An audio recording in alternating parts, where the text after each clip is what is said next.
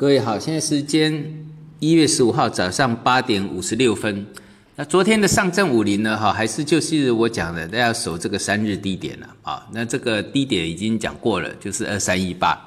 那再来就是创业板指，我们就看昨天就提到这两个啊，一个比较稳定的，一个是相对弱势的。那这一个创业板指哈，它这个短线的压力也出来了。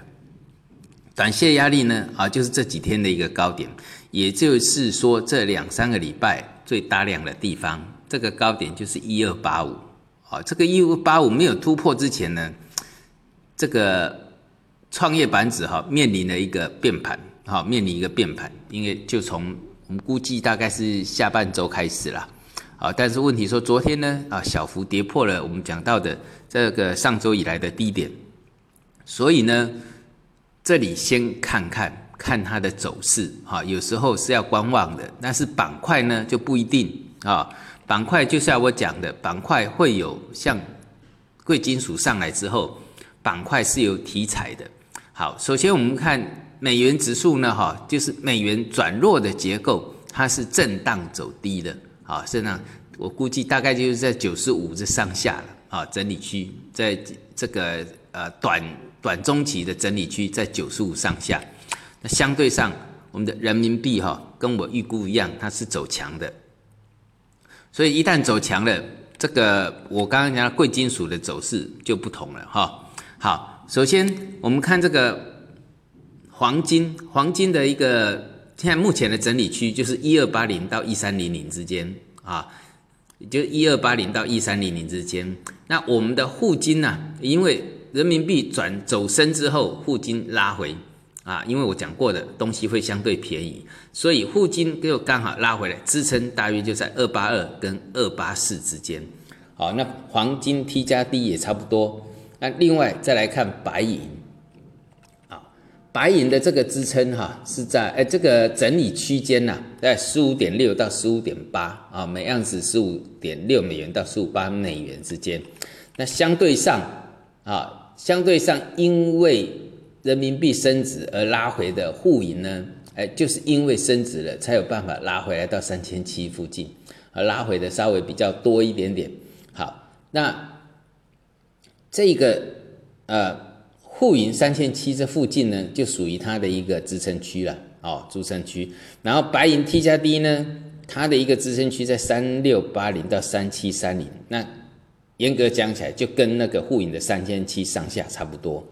那再来就是，呃，当这些有色，当这个贵金属转强之后，有色金属这个板块的走势，就像我提到过的，它的走势就越来越强。那越来越越越这个有个股出来表现，它的这个指数也相对强啊。那有色金属的这个七一八六点还是注意这个支撑，所以我们看到这一个板块里面，也就是贵金属概念的，当然就是以有色金属为主的。好，我们看到昨天有一档股票叫白银有色啊，白银有色呢，它是属于这个贵金属采矿的，那它的。采矿里面呢，哈，有这个铜、铅、锌、金、银，金跟银当然没问题，哈，那铅跟锌呢都可以伴生银，啊，还有铜这些都有伴生这些啊金啊银啊这些，所以呢，它所有的东西都跟贵金属扯上关系，那昨天一拉就上去，像白银有色就注意，那这一根就冲天炮直接锁涨停，好，那它的支撑就三点一八。所以，我们来看，一旦指标股出来之后，就注意它的支撑区就好了。好，三点一八，好了。那还有像那个，诶，这个，当这个呃黄金白银上来之后，当然我们对黄白银的一个后市上会比较看好，因为它的相对空间比较大。那所以呢，你在挑个股要含银量越高的越好，哈。那比如说强者恒强的有这个兴业矿业，好，强者恒强。那另外含银量很含银量高的还有什么金贵银业，这样以这一类的一个为来做这个呃投资的标的，然后把支撑看好，这个支撑大概都只有距离这大概都百大百分之五到百分之七啊，风险也不高好，停损设个停损五百分之五到百分之七，其实风险很低，但相对呢呢空间就比较大一点。好，我们今天到这里。